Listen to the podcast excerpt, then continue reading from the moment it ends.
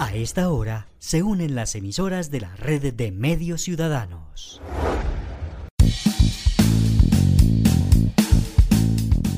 Entérate Eje, la radiorevista informativa con los hechos, actividades y personajes propios de nuestra región.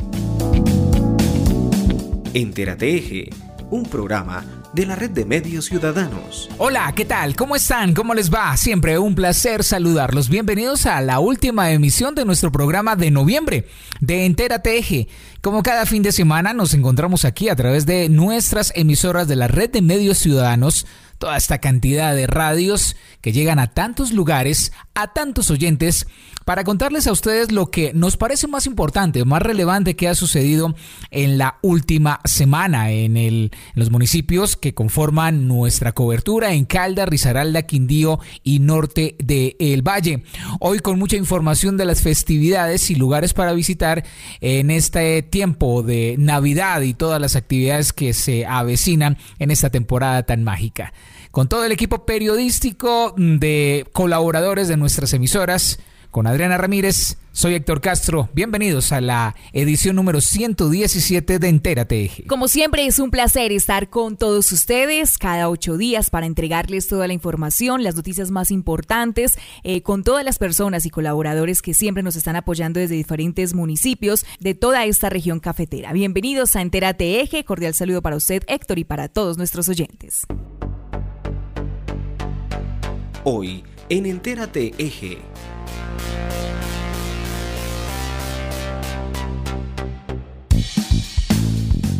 Nuevas dosis para aplicar a niños y niñas de 3 a 11 años en Caldas. Zonas Seguras, el programa para la seguridad de Caldas en este fin de año. Este fin de semana se elegirán los miembros de las juntas de acción comunal en el país. En el Quindío se intervendrán las vías de los municipios más afectados. Sigue subiendo el precio de la carga de café. Niños y niñas de Risaralda continúan recibiendo kits escolares. Este fin de semana Neira se viste de arte. Ojo, porque un gran sector de Manizales no tendrá suministro de agua desde este 29 de noviembre hasta el 1 de diciembre. La gobernación de Risaralda atiende a más de 200 personas de la calle. Esto y mucho más en la edición de hoy de Entérate Eje.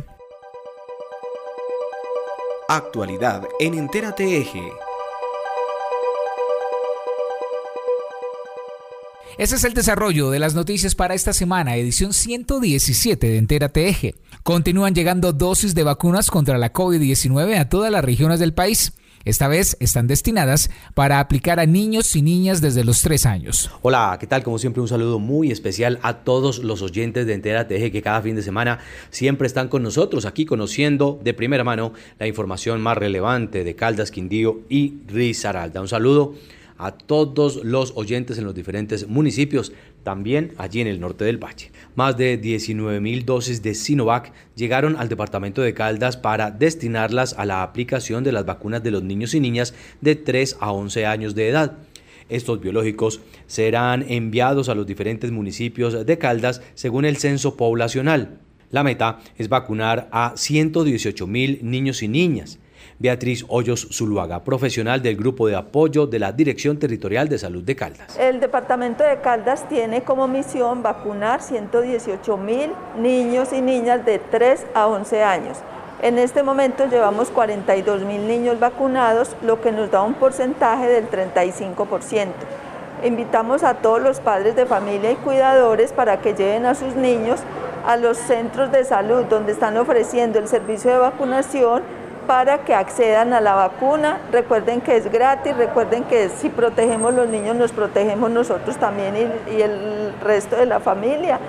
Y debemos estar muy atentos ya que se acercan las festividades decembrinas y debemos compartir en familia. Y qué mejor que estar todos protegidos, tanto los niños como los adultos. La mm, ciudad cuenta con diferentes puntos de vacunación donde hay vacuna suficiente para atender a esta población y también a los adultos que necesiten otro tipo de biológico. El día de ayer nos han llegado 19.200 dosis de Sinovac destinadas para la población de 3 a 11 años, para estos menores que necesitamos proteger. Eh, realmente las dosis que nos llegaron, 19.200, eh, han sido destinadas para los niños de 3 a 11 años. En las instituciones que ofrecen el servicio de vacunación cuentan con Sinovac para atender el resto de población. Seguimos igual con respecto al intervalo entre primera y segunda dosis. Con Sinovac son 28 días luego de haberse aplicado la primera dosis. Hay que vacunar también a todos los pequeños. Las autoridades de Caldas presentaron el plan de seguridad que se aplicará durante esta temporada de fin de año y el 2022. El propósito es garantizar la tranquilidad en todo el departamento. Fue presentado el programa Zonas Seguras en Caldas, con el que se busca brindar tranquilidad a los habitantes del departamento y sus visitantes durante esta época de fin de año, pero esta estrategia va proyectada también hacia el 2022. En esta campaña participan la policía, el ejército, la fiscalía y la Secretaría de Gobierno del Departamento de Caldas. El coronel Eiber Fernando Alonso, comandante de policía en Caldas, nos habla sobre esta estrategia. El desarrollo de esta estrategia, primero pues la articulación de nuestras instituciones para lograr este gran objetivo de iniciar lo que ha denominado el señor gobernador como zonas seguras, integrando todas las autoridades del Estado, la gobernación, nuestros señores alcaldes, nuestra Fiscalía General de la Nación, las instituciones como el Instituto Colombiano de Bienestar Familiar y lograr la vinculación territorial de todas las autoridades para trabajar en estos ejes estratégicos institucionales. Importante destacar entonces la prevención en esta actividad de la integración de capacidades institucionales para llegar a lo rural y lo urbano. En lo rural, un trabajo importante con nuestros presidentes de juntas de acción comunal que hemos venido desarrollando y que fortaleceremos ahorita con el fin de, con el fin de brindar esa contención especialmente en estas vías interdepartamentales, municipales y veredales. Estamos desarrollando esta estrategia permanente con nuestros comandantes de estación, de distrito, de su estación, con nuestro comandante operativo, llegar allí, con nuestros presidentes de junta, como lo he mencionado, son nuestros ojos en el territorio rural, llegar allí en esta actividad estratégica de prevención. Hemos llegado también con un equipo con los corregidores, con los inspectores, secretarios de gobierno, secretarios de salud y secretarios de desarrollo rural en los municipios. Allí tenemos que hacer un gran trabajo en prevención, precisamente en la utilización de la pólvora, en, esta, en estos comportamientos contrarios a la convivencia que a través del diagnóstico juicioso que hemos desarrollado en el departamento en dos líneas realizar el diagnóstico de los comportamientos contrarios a la convivencia que afectan la seguridad y también los delitos. Allí tenemos que hablar de las riñas, de la intolerancia social, del consumo de licor. Entonces vamos a llegar a través de la prevención y también del control a estos establecimientos públicos, bares, cantinas, canchas de tejo, galleras, estos lugares rurales donde precisamente los fines de semana llegan nuestros campesinos, pero que también tenemos identificado unos lugares de calor con actores reincidentes en riñas y en intolerancia. Asimismo, desde la Secretaría de Gobierno nos indican cuáles son los municipios, o por lo menos algunos de ellos, que contarán con vigilancia extrema. John Jairo Castaño, secretario de Gobierno de Caldas. Unos acontecimientos que han ocurrido en el, en el, pasado, queremos generar percepción de seguridad, prevenir la comisión de hurtos. Supía, que también es un municipio donde hemos tenido algunas situaciones, y el municipio de Anserma. Estos son los municipios que están focalizados y priorizados en la estrategia Zonas Seguras y que esperamos que con la concurrencia de todos los organismos de seguridad podamos realizar de manera efectiva. Yo quiero agradecerles a ustedes por la presencia. Esperamos que esta estrategia sea de alcance departamental, pero no solamente alcance departamental, sino del eje cafetero y que podamos garantizar que Caldas sea un territorio tranquilo, un territorio de paz.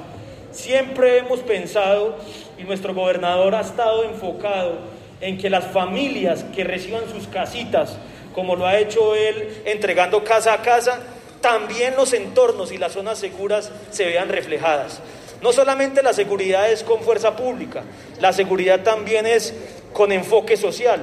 De ahí la importancia de las intervenciones de cada una de las secretarías, como lo ha sido desde el punto de vista de los factores de nuestro gobernador, entregando casa en cada uno de los municipios de nuestro departamento para que podamos realizar acciones que permitan naturalmente mejorar la tranquilidad asociado al factor social.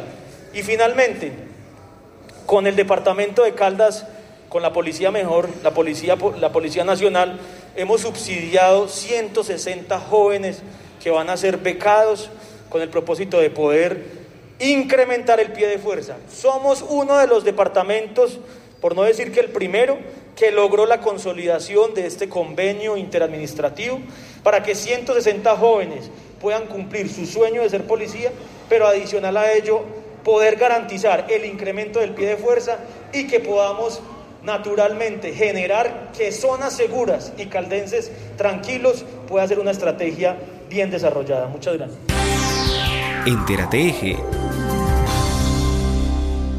Las elecciones para la Junta de Acción Comunal se realizará este domingo en todo el país y el eje cafetero está preparado para poner todo a disposición de los ciudadanos que se espera salgan a ejercer su derecho al voto. Durante este domingo se realizarán las elecciones de las juntas de acción comunal que elegirán a los integrantes de cada una de ellas según su sector.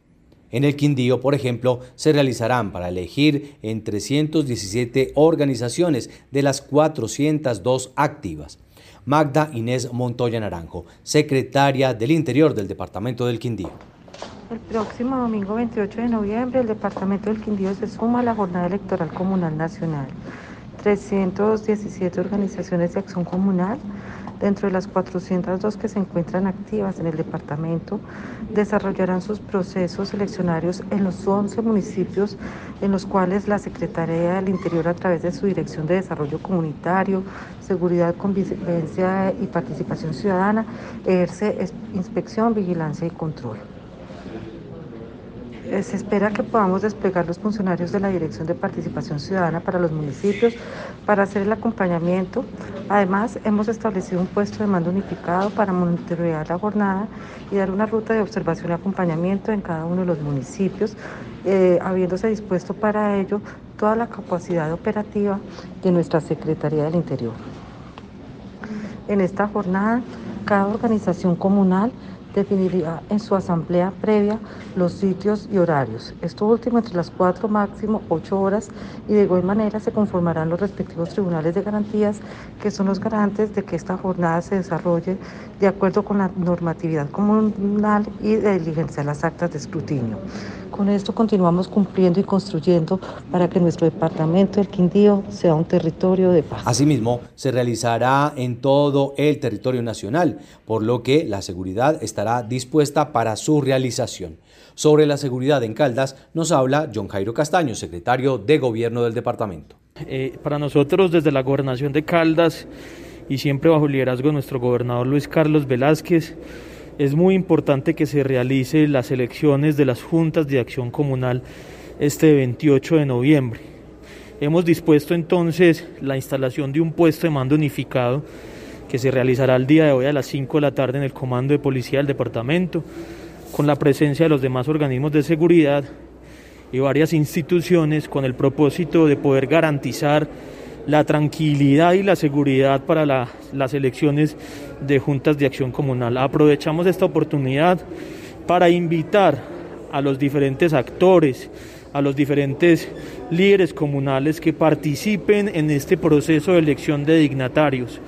Sabemos que son ustedes los encargados de gestionar el territorio, de desarrollar las políticas públicas.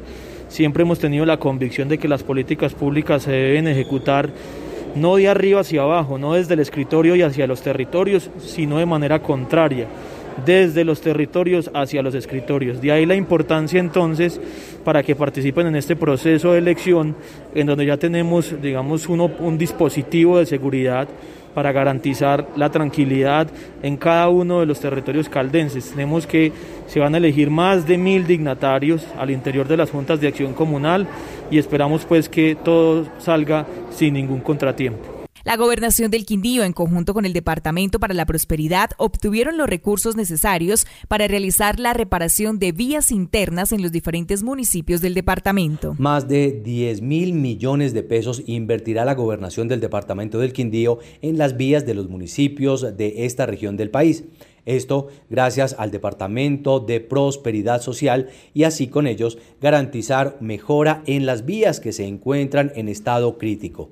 Son sectores que llevan más de 50 años sin ser intervenidos. Pablo César Herrera Correa, gerente del proyecto. Nos complace mucho informarle hoy a los quindianos que la iniciativa que presentamos en octubre del 2020 por intermedio de la antigua promotora de vivienda y desarrollo del proyecto, denominada Vías Urbanas de Bajo Tránsito para los municipios del Quindío, fue aprobada. ¿Qué quiere decir esto? Que las vías urbanas, esas vías que están deterioradas, esos barrios que no tenían vías, objeto de los cuales los alcaldes nos presentaron unas vías para meter en este proyecto, se van a poder realizar. Como bajo un convenio que logramos suscribir con el Departamento de la Prosperidad Social y hoy nos aprueban 10.190 millones para intervenir todas estas vías en el Departamento del Quindío. El municipio tiene unos tramos de intervención distintos. Hay municipios con más tramos o menos tramos. Esto se da por la disponibilidad de servicios públicos y por la intervención que las empresas prestadoras de servicios públicos han hecho y que hacen que sean garantes de que las vías que vamos a intervenir no sean eh, intervenidas, valga la redundancia, en el tiempo y no sean eh, objeto de meter más acueducto, más alcantarillado. Estas vías lo que pretendemos es que hay lugares que, o barrios que no tuvieron vías o vías urbanas dentro de las cabeceras que están en muy mal estado, que llevan 80 años sin intervenir, hoy se van a poder arreglar.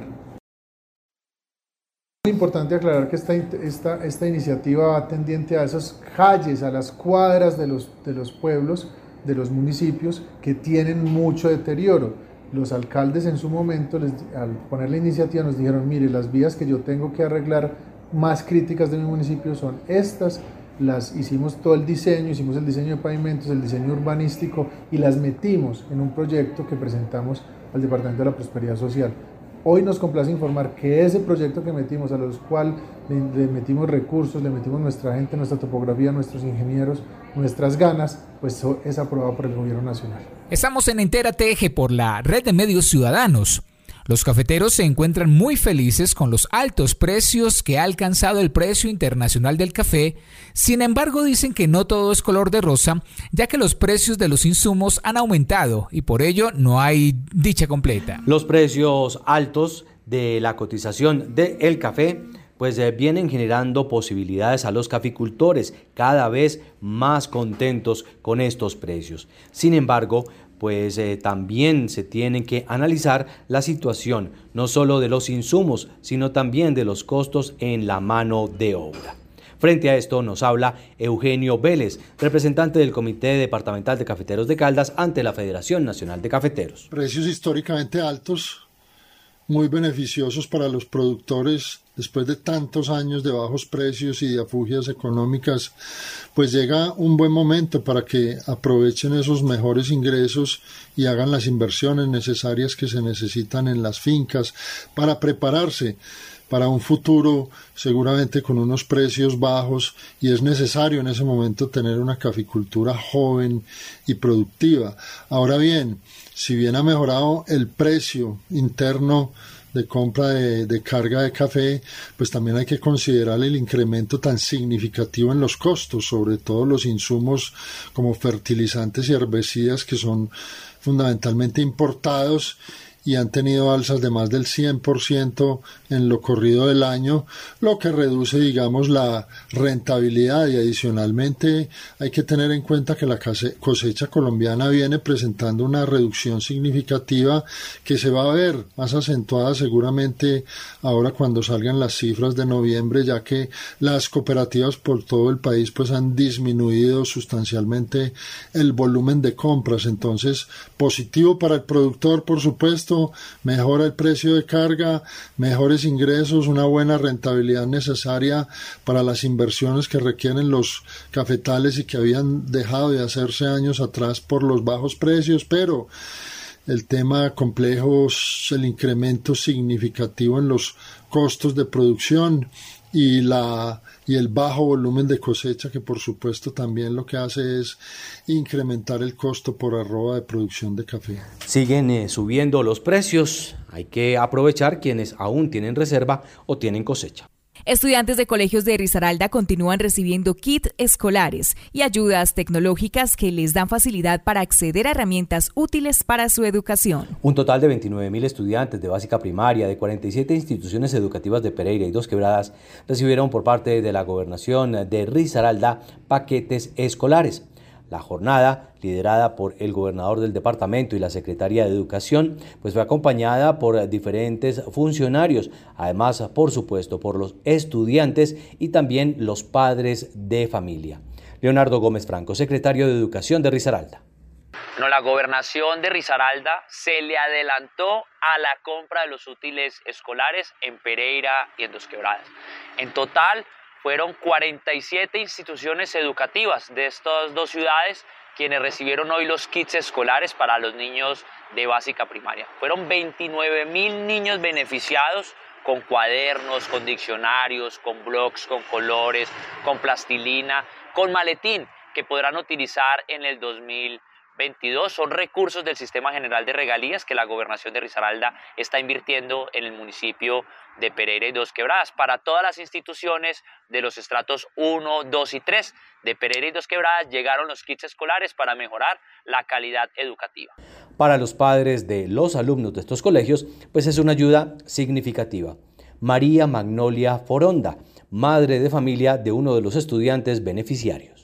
Estoy muy agradecida por el por el que le dieron a los niños, porque hay muchos padres que no tienen la forma para darles a los niños y Dios los bendiga. Muchas gracias. Durante este último fin de semana de noviembre, Neira recibirá a artistas de diferentes regiones del país para participar en el concurso nacional de la canción. Un buen plan para este fin de semana en la ciudad de los Corchos.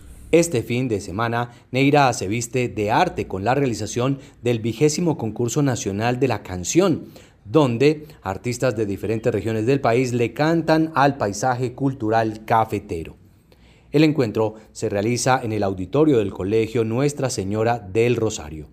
Lindon Chavarriaga, secretario de Cultura de Caldas. A través de la Secretaría de Cultura ha querido vincularse con la realización del concurso nacional de la canción en el municipio de Neira. Se llegan a 20 versiones donde cantantes, músicos y danzantes estarán participando de diferentes eh, departamentos, desde Quindío, Tolima, Nariño, Caldas, Risaralda, Valle del Cauca, Boyacá, Santander, Huila, Antioquia, Atlántico, Cundinamarca. Este fin de semana entonces los esperamos en Neira, en el concurso nacional de la canción Neira le canta al pasaje cultural cafetero. Se consolida por ello un importante escenario donde los mejores talentos locales, regionales y nacionales estarán presentes. Apoyar a nuestros artistas. Entérate Eje. La gobernación de Risaralda viene adelantando un plan que busca beneficiar a la población de calle y de esta manera velar por su bienestar y atención. El objetivo es llegarles a cada uno de ellos para brindarles toda la atención necesaria. El objetivo es entregar alimentación diaria a más de 200 habitantes de calle. Esto acompañado de asistencia en salud, jornadas de aseo y cuidado para ellos. Elizabeth Diosa, secretaria de la Mujer, Familia y Desarrollo Social de Risaralda, nos habla sobre este proyecto. Hoy en la asamblea fuimos invitados a dar un balance de lo que estamos haciendo con esta población y nosotros como Secretaría de Mujer, Familia y Desarrollo Social realizamos este trabajo desde lo que nos corresponde que es eh, proteger el derecho a los seres humanos y ellos siguen siendo seres humanos.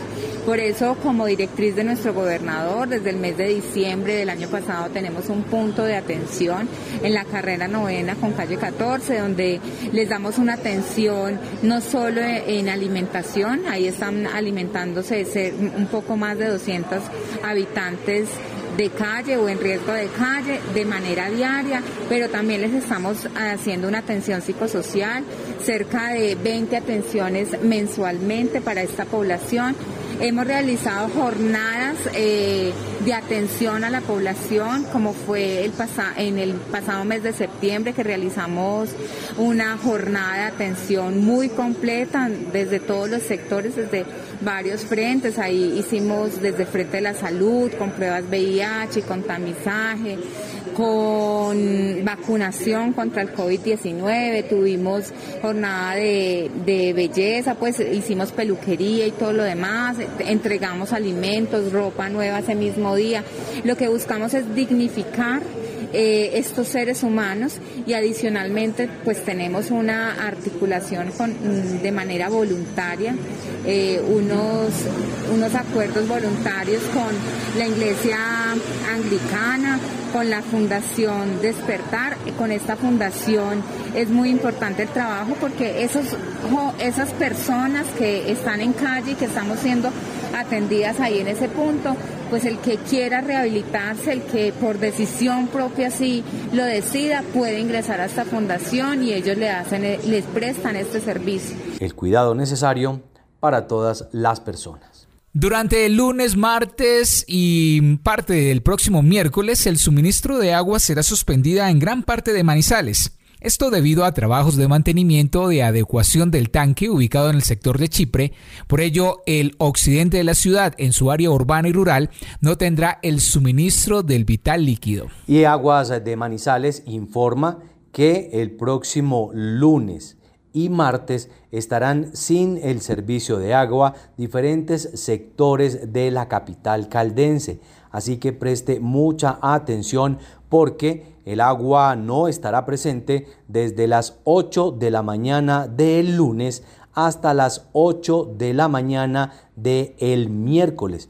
De esta manera, pues mucha atención y mucho cuidado a quienes viven en estos sectores, específicamente en el sector de Chipre, la Universidad de Manizales, también algunos otros sectores como lo son, por ejemplo, eh, los Cámbulos, Campo Hermoso, Las Américas, Villa Pilar, Zacatín, Antigua Vía Arauca, Colón, Los Agustinos en el centro, El Bosque, San Antonio, San Joaquín, La Castellana, Centenario, Villa Kempis, Alcázares, Morrogacho, La Francia. También en la zona rural tendrán esta dificultad específicamente en Bella Montaña, La Palma, La Linda, Manzanares, Santa Clara, Cueva Santa, Patio Bonito, Farallones, Malpaso, El Chuzo, La Cabaña, Cuchilla del Salado, El Guineo, La Quiebra de Vélez, La Garrucha, Lisboa, La Aurora, La Argelia, Quiebra del Villar, San Peregrino, Minitas, La Trinidad, La China, Conjunto San Bernardo del Viento, Conjunto Los Cerezos, Conjunto Reserva de Álamos, Industrias Básicas, La Manuela y La Inquisición. Esto debido a que se adelantará en toda la ciudad acciones para garantizar y mejorar la prestación de sus servicios, buscando proteger y mitigar el riesgo de desabastecimiento de agua durante emergencias. Por esta razón, se están realizando obras de actualización estructural en los tanques estratégicos de almacenamiento de la ciudad. El turno en esta oportunidad es para el tanque ubicado en el barrio Chipre, el cual tiene una capacidad de 7.300 metros cúbicos. Es así como personal técnico de aguas de Manizales realizará trabajos de optimización de las entradas y salidas de este tanque de Chipre. Por este motivo no se tendrá el suministro de agua por un periodo estipulado de 48 horas. Escucha, entérate eje por la red de medios ciudadanos. La Asamblea del Departamento de Risaralda sesionó en el municipio de Guática, uno de los más afectados por las lluvias, donde se han afectado viviendas, cultivos, vías, acueductos, como el del corregimiento de Santa Ana, el cual ya cuenta con una destinación de 1.600 millones de pesos. Diomedes Toro Ortiz, presidente de la Asamblea del Departamento de Risaralda.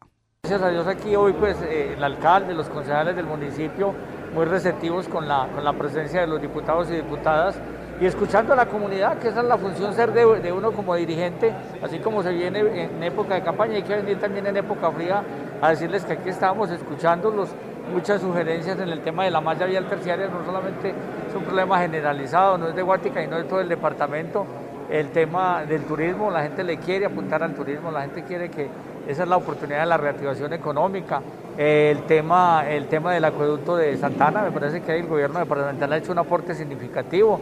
No, en términos generales, eh, eh, la verdad que una sesión y la vamos a hacer seguimiento porque esto no puede ser un saludo a la bandera, que hay que hacerle seguimiento para que las peticiones que hicieron los concejales, la comunidad en general y los diputados se puedan ver cristalizadas a mediano, largo y corto plazo. Escuchemos las apreciaciones también de Diana Carolina Ramírez Laverde, coordinadora departamental de gestión de riesgo de desastres desde la Coordinación Departamental de Gestión del Riesgo y a través, lógicamente, de las instrucciones dadas por el señor gobernador Víctor Manuel Tamayo Vargas, desde hace mes y medio aproximadamente se viene apoyando en el corregimiento de Santa Ana con vehículos cisternas eh, para apoyar a todas las familias que se encuentran en el suministro de agua. Hasta tanto ya la empresa de aguas y aseo intervenga como tal la afectación del acueducto. Igualmente se ha venido haciendo un acompañamiento técnico para el deslizamiento que se presenta en la zona urbana, se han hecho varias mesas de trabajo pues apoyando al municipio y prestos a lo que el municipio pues requiere del departamento y en términos de ayuda humanitaria se hizo eh, una entrega de ayuda humanitaria en el corregimiento de Santa Ana y se va a complementar también esta ayuda en los próximos días. Entérate Eje Los registros de las noticias y actividades de los municipios están a continuación aquí en nuestro espacio para este fin de semana. El sistema de alumbrado público de Manizales es un patrimonio de todos. Protegerlo y velar porque su infraestructura esté en buen estado debe ser compromiso de cada uno de nosotros. Los invitamos a denunciar y reportar los daños, robos o anomalías en las luminarias de tu barrio escribiéndonos al WhatsApp 350-405-3493 o puedes contactarnos a las líneas 889-1020 y 889-1030. Por una Manizales más grande en Imbama iluminamos y proyectamos tu futuro. Claro que su suerte te hace la vida más fácil. Claro que estamos más cerca de ti. Claro que traemos lo mejor para ti. Claro que puedes pagar tu factura con nosotros. Ahora pagar tu factura de Claro Hogar y Claro Móvil es más fácil. Acércate a cualquiera de nuestros puntos de venta a su suerte y listo. ¡Su suerte! Siempre te da más. Santa Sofía es el único hospital público en la región con unidad cardiovascular en servicio las 24 horas del día, los 7 días de la semana. Contamos con los mejores especialistas y la mejor tecnología para cuidar su corazón. Más información en www.santasofia.com.co. El plan de reactivación económica del gobierno de Caldas logrará una inversión total para el cuatrenio por más de 500 mil millones de pesos, con cerca de 68 proyectos estratégicos que generarán alrededor de 15 mil empleos. Gobernación de Caldas, primero la gente. Yo le cumplo a mi cooperativa con las entregas de café que yo le vendí a futuro. ¿Por qué? Porque mi palabra vale y vale mucho. Y vale mucho. Familias caficultoras, cumplir con los compromisos de hoy nos asegura el éxito del mañana. Acérquese a su cooperativa de caficultores y cumpla sus compromisos de venta de café a futuro. ¡Yo cumplo! Se los dice el profesor Yanumu. Federación Nacional de Cafeteros de Colombia. Adriana, estoy sintiendo los síntomas de una gripa y creo que es el COVID-19. Mañana me hago la prueba para salir de dudas. Llama por favor a todas las personas con las que has tenido contacto últimamente para que tomen las medidas de protección. Yo por el momento me voy a aislar. Claro que sí, Juancho, gracias por la llamada. Solo una adecuada combinación de fuerzas nos permitirá mantener bajo control al COVID-19. Un mensaje de la Organización Panamericana de la Salud. Por la red de medios ciudadanos, escuchan Entérate Eje.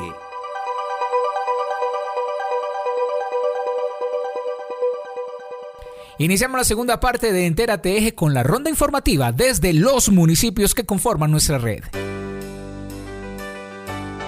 En Entérate Eje, hechos y personajes de los municipios.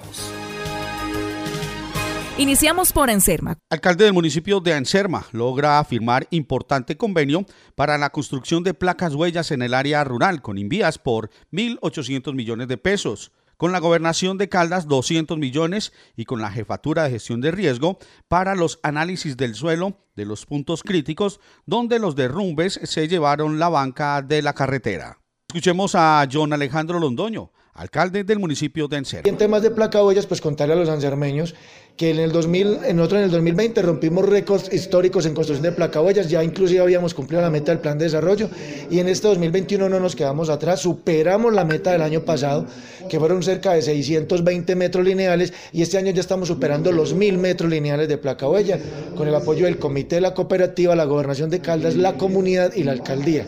Pero ahora se viene una gran noticia para todos y es que con el Invías acabamos de firmar un proyecto por 1.800 millones de pesos para placahuellas en la zona rural. Acabo de firmar otro convenio con la gobernación de Caldas por 200 millones de pesos para más placahuellas y acabo de firmar otro convenio con la gobernación de Caldas para puntos críticos para mejorar y, está, y acabamos de firmar otro convenio con eh, la Secretaría de Medio Ambiente del departamento para los análisis de los puntos críticos donde los derrumbes se llevaron las bancadas de las vías. Entonces esta alcaldía yo diría que es una alcaldía futurista, es una alcaldía que está pensando en el futuro, no en el corto, sino en el mediano y el largo plazo.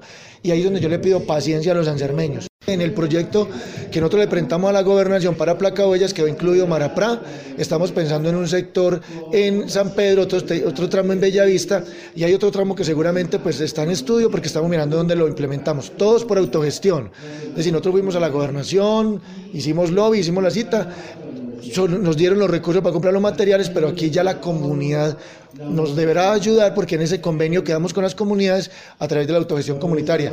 Y no olvidar, Ansermeños, Anserma hoy es modelo a nivel nacional en la autogestión comunitaria, en lo que otra hora se llamaba el convite. Y vamos a seguir trabajando en ello porque hemos logrado convertir un peso hasta en cuatro pesos gracias al apoyo de la comunidad. Más información de Anserma.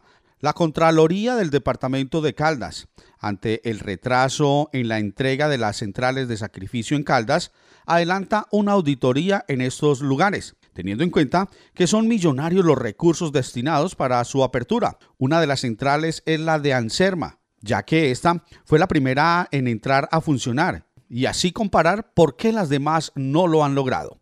John Freddy Arce, jefe de control interno de la alcaldía de Anserma. La Contraloría Departamental de Caldas realiza em, en el departamento un seguimiento a las diferentes plantas de tratamiento em, de sacrificio animal, las cuales eh, fueron financiadas con recursos de, em, de huello ganado mayor eh, un impuesto que es reglamentado por el departamento. Se hicieron unas inversiones en diferentes municipios y obviamente pues Anserma fue el primer municipio que entró en operatividad. Los demás han tenido dificultades. Esto dio oportunidad a que la Contraloría comenzara a hacer una auditoría a las otras entidades por qué no comenzaron a operar y si el municipio de Anserma, llegando a la conclusión de que el municipio tomó unas responsabilidades frente a la operatividad y esto sirvió de ejemplo para los otros municipios que de 14 que fueron revisadas ya hay 4 en operatividad, incluyendo la de Hay que entender de que esa inversión era una inversión locativa, que si no se le ponía a cuidado el principio por parte de las entidades eh, municipales, pues obviamente terminaría como terminan los otros municipios que no pueden operatividad. En el caso de Anserma fue el manejo eh, discrecional del alcalde, en aquel entonces el doctor Jenner Betancourt y ahora Alejandro Londoño, que tomaron las riendas de este ejercicio y comenzaron a tener los recursos, a amparar los recursos y destinarlos para que la em, central de sacrificio pudiera funcionar y no dejando atrás este servicio que tanto es necesario para la comunidad. El INVIMA hace una evaluación periódica califica entre 60 y 10 puntos para 100 puntos para poder. Nosotros estamos en una calificación de 63 en riesgo. Esto no significa que se vaya a cerrar, al contrario, nos da confianza de que tenemos que seguir mejorando todos los días, planes de mantenimiento, el tema de compra de equipos y pues obviamente la confianza que los ansermeños depositan en su central para poder seguir operando. Aunque hay que entender que nuestra planta es una planta intermedia, tiene una capacidad limitada de cabezas de ganado, lo que también eh, debe plantearse como una estrategia para manejarlo bien los recursos. Eh, esperamos ver que la planta continúe, ya esta auditoría nos va a dejar a nosotros un informe, esperemos que no sea mm, difícil de cumplirlo y en el plan de mejoramiento suponemos nosotros que nuestra planta cumple con los requisitos INVIMAS y precisamente creo que a finales del próximo, perdón, a finales de este año tenemos la segunda visita del INVIMA ya para tener esa ratificación. Vamos al norte del valle, saludamos a José Uriel Hernández con la información desde Alcalá FM. Para la radio revista Entera TG, desde Bogotá, Distrito Capital, la información. Desde el día viernes 26 de noviembre y hasta el 28 de noviembre, estaremos en la Asamblea General de FECOLPER, Federación Colombiana de Periodistas, que alberga periodistas de todo el país. Estoy con el licenciado Samuel Fernando Estrada, presidente del Círculo de Periodistas de Cartago y Norte del Valle. Samuel, buenas tardes. Buenas tardes, José Uriel, ¿cómo está? ¿Qué se espera de esta asamblea? Bueno, José Uriel, como bien lo dice usted, el día de hoy hemos llegado a la capital de Colombia eh, para estar participando en el Congreso Nacional de la Federación Colombiana de Periodistas FECOLPER. El día de hoy, viernes 26, se va a reunir la Junta Directiva a nivel nacional eh, durante la tarde y mañana vamos a estar participando en la mañana de un seminario taller denominado La innovación social en los gremios periodísticos. Posterior al almuerzo, vamos a tener la Asamblea General Ordinaria de la Federación Colombiana de Periodistas, donde cada entidad afiliada, entre ellas el Círculo de Periodistas de Cartago y el Norte del Valle, va a tener un espacio de cinco minutos para socializar el informe de gestión de este año que termina y los retos que se tienen para el año 2022. En el caso del Círculo de Periodistas de Cartago del Norte del Valle, al cual usted pertenece en calidad de vicepresidente, vamos a socializar dos aportes importantes como son el proceso de modernización institucional, donde el Círculo de Periodistas de Cartago pasó de la escena local a convertirse en Círculo de Periodistas de Cartago en el norte del Valle, incluyéndose entonces eh, líderes de opinión de todos los municipios que conforman la subregión norte del Valle del Cauca, es decir, los 18 municipios que conforman esta área.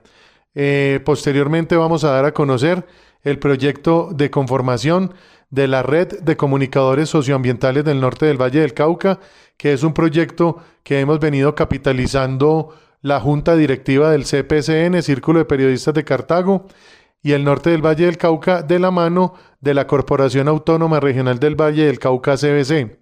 Lo que busca este proyecto es fortalecer las capacidades de los líderes de opinión en torno a la comunicación y a la educación ambiental de tal forma que quienes conformamos dicha red contribuyamos a la formación de una cultura amigable con el ambiente y los recursos naturales. Esta es una iniciativa que, valga la pena reconocer, fue ponderada a nivel nacional como la más importante luego de un proceso de formación de periodistas en formulación de proyectos, donde nosotros en buena hora fuimos reconocidos como la organización con la mejor propuesta del país. Estamos avanzando a pasos agigantados. Uriel, usted es protagonista de esta iniciativa en dicha conformación, donde vamos a tener una sede en la instalación de la, del Centro Administrativo Departamental CAT, de la mano también de la Gobernación del Valle del Cauca. Y en febrero de 2022, en el marco de la celebración del Día del Periodista, vamos a dar oficialmente la inauguración de dicha red, de esta sede que vamos a tener en Cartago y la idea por supuesto, es seguir creciendo a nivel regional en nuestro departamento, pero también establecer alianzas estratégicas con los periodistas que forman parte de la Federación Colombiana, de tal forma que esta red se posicione como una experiencia piloto a nivel nacional. A ver, Samuel, eh, ya por último, un saludito para la radio revista Entera TG. Claro que sí, Uriel, agradecerle a toda la eh, las personas que forman parte de la radio Revista Nacional Entera TEG y agradecer, como les digo, abrirnos estos espacios donde podemos dar a conocer todas las iniciativas gremiales. Es importante para nosotros como agremiación subregional tener este tipo de contactos de tal forma de que podamos contribuir, por supuesto, al fortalecimiento gremial, dando así cumplimiento a nuestra idea fuerza o nuestro eslogan que es Unidos somos más que un gremio. Les habló con mucho gusto José Uriel Hernández Valencia del Círculo de Periodistas de Cartago y Norte del Valle. Ahora nos vamos para el norte de Caldas, nuestra emisora Brisa FM de la Merced con Héctor Freddy Castaño y la información que tiene para contarnos. En el municipio de La Merced, desde las 9 de la noche y hasta las 5 de la mañana, se viene suspendiendo el servicio del acueducto. Esto a causa de los fuertes aguaceros que se han presentado en los últimos días, ocasionando algunos deslizamientos de tierra en las bocatomas que surten el acueducto. Así lo explica Nayibi Rivera, gerente de la empresa municipal de agua y aseo de la Merced. Nosotros manejamos tres líneas de acueducto, tres redes principales que son las Bocatoma Santana, eh, la Isabel y el Rosario. ¿sí? Estas son las que surten a nuestro municipio. Debido a la cantidad de agua que ha estado cayendo, pues la tierra está muy suelta, ¿sí? Se producen desprendimientos. Lo que hace es que puede poner las redes de acueducto y que contamine el agua limpia que tenemos en la planta principal, ¿sí? El agua que ya está clorada, el agua que ya está tratada, el agua que ya ha sido sedimentada y que ha sido pues eh, visualizada con todos los eh, equipos que nosotros tenemos para hacer las mediciones de la calidad del agua. Entonces debemos hacer un desvío de aguas para que estas no se contaminen. Al hacer el desvío de agua, pues obviamente la cantidad de agua que se tiene en los tanques abastecedores dentro del municipio, ellos van a bajar su nivel, ¿sí? Porque pues una cantidad de población considerable consumiendo una cantidad de litros por segundo, el tanque obviamente se va, se va a desabastecer. Entonces lo que sucedió el día de ayer fue que tuvimos que hacer el mantenimiento para que el agua no llegara a los hogares tan turbias. Sin embargo, se evidenció de que llegó siempre eh, con un color un poquito eh, café a la entrada, ¿sí? Cuando iba llegando pues a los hogares, pero eh, se está trabajando pues por mantener un recurso hídrico bueno y de buena calidad, por prestar pues correctamente el servicio. Se le pide pues a toda la comunidad tener paciencia, se le pide a la comunidad tener comprensión en estos casos, pues son temas que se nos sale de las manos, ¿cierto? Son temas de que debido a, a los temas naturales son impredecibles. A estos cortes se unen también los usuarios de la vereda El Tambor, que es un acueducto veredal e independiente a la empresa municipal de agua y aseo. Entérate Eje. El próximo martes 30 de noviembre se realizará en la vereda El Tambor del municipio de La Merced el primer conversatorio municipal de turismo y que contará con la presencia y participación de autoridades municipales y departamentales, así como ofertantes turísticos de otros municipios. El encuentro es organizado por la Administración Municipal a través de la Coordinación de Turismo a cargo de Vanessa Solís quien nos profundiza más en el tema. Vamos a hacer un conversatorio municipal de turismo que sea abierto para que todos los municipios participen. Tenemos eh, invitados especiales como nuestra secretaria de Desarrollo Económico del departamento, Paula Toro, pero también tenemos una persona muy interesante que se llama Alejandra Millán, ella es experta en el turismo de bienestar y eh, es una expositora que tendremos de talla internacional. Entonces la invitación pues es para que participemos, para que vayamos, además que lo vamos a hacer en un lugar maravilloso del municipio como lo es nuestro voladero en la vereda del tambor. Entonces allá tendremos pues unas carpas, estaremos bien ubicados, iniciaremos a las 9 de la mañana con la apertura, pues las palabras de nuestro alcalde, pero también tendremos los músicos, una muestra cultural de parte del municipio. Y bueno, la apuesta es no solo a que el conversatorio sea un conversatorio como tal, sino que la gente venga y participe de esto, que nos apropiemos de lo que tenemos. Eh, tenemos hasta ahora municipios confirmados como Marulanda, Supía, Río Sucio, Filadelfia, em, un municipio, bueno, Jardín Antioquia, eh, el alcalde de Villa María también nos estará acompañando. Entonces, este trabajo en conjunto con la administración y la coordinación de turismo sé que va a dar muchos frutos y va a ser un tema muy interesante para poder posicionar una marca y, por qué no, un evento anual de un conversatorio de turismo municipal. Lo que se pretende es institucionalizar estos conversatorios y poder intercambiar conocimientos en materia de turismo para proyectar aún más nuestro municipio en el departamento, en la nación y en el mundo entero. Desde el municipio de La Merced, para Entérate Eje, informó Héctor Freddy Castaño. Recibe ahora a Arley DJ Blandón en Quinchía, Risaralda. Nos encontramos con Valentina Trejos, quien es la directora de la Secretaría de Turismo del municipio de Quinchía, Risaralda, quien nos va a hablar acerca del cumpleaños que estará realizando nuestro municipio este próximo fin de semana. Contémosle a la audiencia eh, de esta festividad que se va a realizar acá en la Villa de los Cerros. Eh, bueno, claro que sí, invitados al municipio de Quinchía este 27-28 eh, a celebrar el cumpleaños número 133 del municipio, donde tendremos diferentes actividades y festividades, eh, artistas invitados como Luisito Muñoz, el grupo Néctar de Colombia, los hispanos, los Visconti, eh, Walter Hernández el Cosiguano, la orquesta de la policía, así que pues este fin de semana en el municipio de Quinchía eh, habrán diferentes actividades de entretenimiento, también para la reactivación económica del municipio, que pues eh, sabemos que el duro golpe de la pandemia eh, nos eh, evitó hacer diferentes festividades, pero que ahora pues con todos los protocolos de bioseguridad sé que saldrán unas fiestas llenas de amor y goce para todas las personas, tanto locales como visitantes. Así que los esperamos porque también aparte de los artistas van a haber eventos culturales como ah, las danzas folclóricas del municipio, cuerdas pulsadas, exhibiciones división de moto, del motoclub de acá del municipio, así que cordialmente invitados al municipio de Quinchía este fin de semana. Eh, Valentina, hay un evento muy importante que es el eh, donde se van a presentar las cuerdas pulsadas. Hablemos eh, quiénes están invitados. Ah, sí, claro que sí. Eh, lo que es el día sábado y domingo va a haber el encuentro departamental de cuerdas pulsadas en el Teatro Municipal. ¿A partir de qué hora? A partir de las 9 de la mañana el día domingo.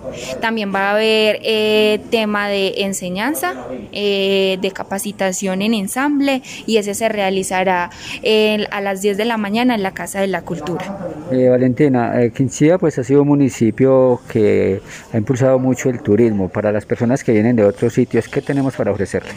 Claro que sí, para las personas que eh, vienen eh, de diferentes ciudades, eh, municipios también, tenemos los atractivos naturales y culturales. le damos la pasadía por el Museo Arqueológico Tierras de Zixaraca que queda ubicado en la Casa de la Cultura. Los que quieran también pueden ir al Cerro Govia, que es uno de los cerros tutelares del municipio, al Jardín Botánico, al Centro de Mieles a ver el proceso de la panela, avistamiento de aves, sin fin de actividades actividades que puedes realizar este fin de semana. Valentina, muchas gracias y deseándole pues muchos éxitos en estos 133 años del municipio de Quinchí. A ustedes muchísimas gracias y eh, aquí los esperamos. Para la radio revista Entérate Eje, este fue un informe de Arley de J. Blandón. Entérate Eje. El líder ambientalista Gustavo Ríos Obando estuvo recientemente visitando el Cerro Batero, uno de los sitios turísticos de Quinchía, Risaralda. En entrevista para este medio, mostró su preocupación por el estado de abandono en el que se encuentra este lugar e instó a las autoridades municipales y departamentales para que gestionen los recursos para su recuperación, ya que es un peligro para los turistas. Gustavo Ríos Obando. La tercera vez que, que vamos al Cerro Batero, pero pienso que ya es la última vez, porque la verdad es que las condiciones son difíciles y ahí no hay la seguridad que debiera tener un sitio tan hermoso como el Cerro Batero o Cerro Carambá. Cuatro compañeros organizamos, ya fuimos a las cascadas de Sutú, ahora Batero, pero ahora se encuentra uno con que el sitio está más inseguro, más deteriorado, eh, un sitio espectacular que la verdad es que debía estar en mejores condiciones, no sé, no entiendo pues el, turismo que se promociona tanto en este occidente próspero de Caldas y Risaralda, pero yo pienso que se necesita inversión y más difusión de este sitio tan hermoso. Se hicieron algunas adecuaciones iniciando el, el acceso a ese sitio, pero las hicieron en madera, ya la madera está podrida. Y la última parte que es la más riesgosa porque hay hay unos eh, precipicios de 20, 30, 40 y 50 metros eh, las, las cuerdas salvavidas están eh, en deterioro, total que es más riesgoso subir allá. Lo hicimos, pero creo que no lo volvemos a hacer. Bueno, yo diría la alcaldía de Rizaral, de, Quinchía, en el departamento de Rizal, el gobernador de Risaralda es un sitio espectacular, hermoso para visitar que se debe invertir la plata y vigilar mucho la inversión de la plata, que es lo más importante. Y para cerrar este repaso desde los municipios nos vamos para Pensilvania, al oriente de Caldas, con César Gaviria. Desde la Escuela Normal Superior de la Presentación de Pensilvania Caldas, felicitamos a los bachilleres del año 2021, a los nuevos normalistas superiores y a todas las familias que disfrutan con sus graduados en casa este nuevo triunfo. La familia Presentación les desea de igual manera una feliz Navidad. El Cuerpo de Bomberos Voluntarios de Pensilvania Caldas hace una invitación. En esta Navidad no quemes tu felicidad. Cuida tu integridad y la de tus seres queridos. De igual manera, la emisora virtual se vincula a esta campaña diciendo no a la pólvora. La Navidad es la mejor época para vivir momentos memorables en familia, llenos de amor, paz y unión. No permitas que nada perturbe estos momentos de felicidad, ni que nada opaque esa magia que envuelve la Navidad. Amar la vida y protegerla de nuestros seres queridos es el mejor regalo que podemos brindar que la única luz que se encienda sea la de la esperanza, no la de la pólvora, y que explotemos todos de alegría. Di no a la pólvora. Bomberos de Pensilvania te invita a vivir estas fiestas en paz, con responsabilidad, lejos de la pólvora. Feliz Navidad y próspero año nuevo son los deseos del Cuerpo de Bomberos Voluntarios de Pensilvania. Yo digo no a la pólvora desde los estudios de la emisora virtual de la Escuela Normal Superior de la Presentación para Entérate Eje, César Gaviria López. Entérate Eje.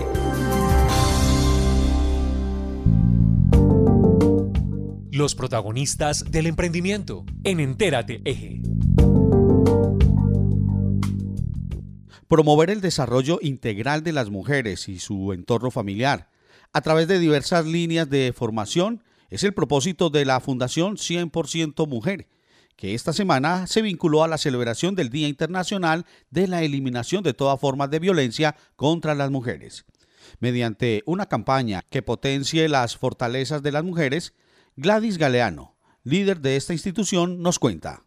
En el marco del 25 de noviembre, Día Internacional de la Eliminación de toda forma de violencia contra las mujeres, desde la Fundación 100% Mujer quisimos, eh, digamos, sacar una campaña que realmente reflejara la esencia de la Fundación, que realmente reflejara el sentido de cada una de las acciones, que desde psicosocial, desde jurídico, desde cada una de, las, de las capacitaciones en fortalecimiento de competencias, desde los talleres, cineforos, cada una de las acciones, que la mujer se la crea se la crea que puede vivir libre de violencia, se la crea que puede desnaturalizar las violencias en su casa, se la crea que puede buscar ayuda.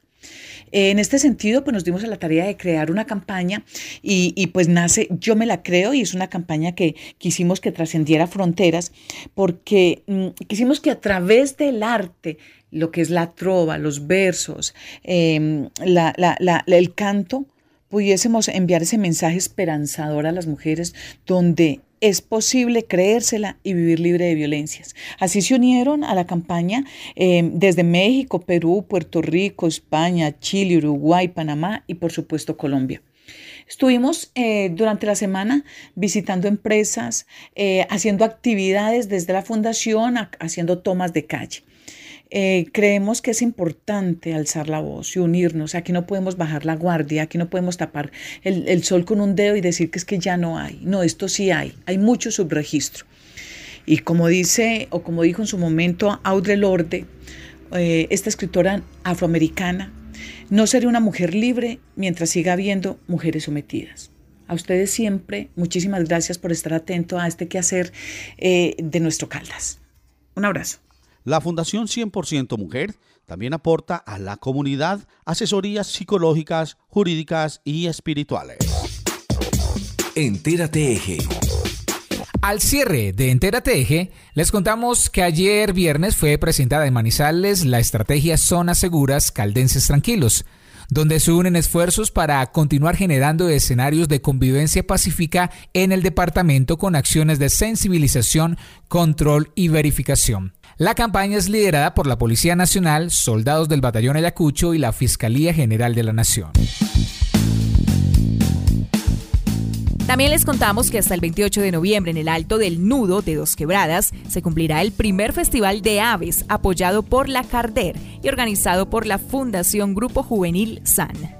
La emisión de hoy de Entera Eje llegó a ustedes en nuestras a emisoras aliadas siempre. Inmaculada Estéreo, Anserma Estéreo, Brisa FM, Mirador Estéreo, Dorada Estéreo, Pensilvania Estéreo, Palestina, desde Palestina, Angular Estéreo, Quimbaya Estéreo, Los Juanes Radio en Salento, Alcalá FM en el norte del Valle, Armonía Estéreo, Cristal Estéreo en Unión Panamericana, Departamento de Chocó, La Campeona Estéreo de Samaná, Azúcar Estéreo en la Virginia, Quinchiva Estéreo, Radio Cóndor de la Universidad Autónoma de Manizales, UMFM 101.2 de la Universidad de Manizales, Viterbo Estéreo y Voces FM. Entérate también se emite por medios digitales, ENSP Radio de Pensilvania y Radio Digital Viernes con mi gente. También queda disponible en Spotify, Google Podcast, Anchor, Breaker, Cadabox, Radio Public, Speaker y también en brisafm.net y mixmedios.co para que lo escuchen en cualquier momento. Esperamos sus comentarios, sus sugerencias, las noticias, la información, lo que quieran ustedes que reportemos, que aquí en este espacio llegue a toda la comunidad, nos lo pueden hacer saber a través del 317-428-0573. Como siempre, Juan Alberto Giraldo, Adrián Rodríguez, Luz Adriana López, Héctor Freddy Castaño, César Gaviria, John Mario Agudelo, José Uriel Hernández, Arley de J. Blandón, Angelina Isaza, Valentina Henao, Juan Miguel Aguirre, la edición de Freddy Castaño, la dirección de John Jairo Herrera Sánchez, Adriana Ramírez y quien les habla Héctor Castro, les deseamos una feliz semana. Entérate es una producción de Mix Medios para la red de medios ciudadanos. Nos escucharemos nuevamente la próxima semana. Muchas gracias por su sintonía. Entérate Eje, la radiorevista informativa con los hechos, actividades y personajes propios de nuestra región. Entérate Eje, un programa de la red de medios ciudadanos.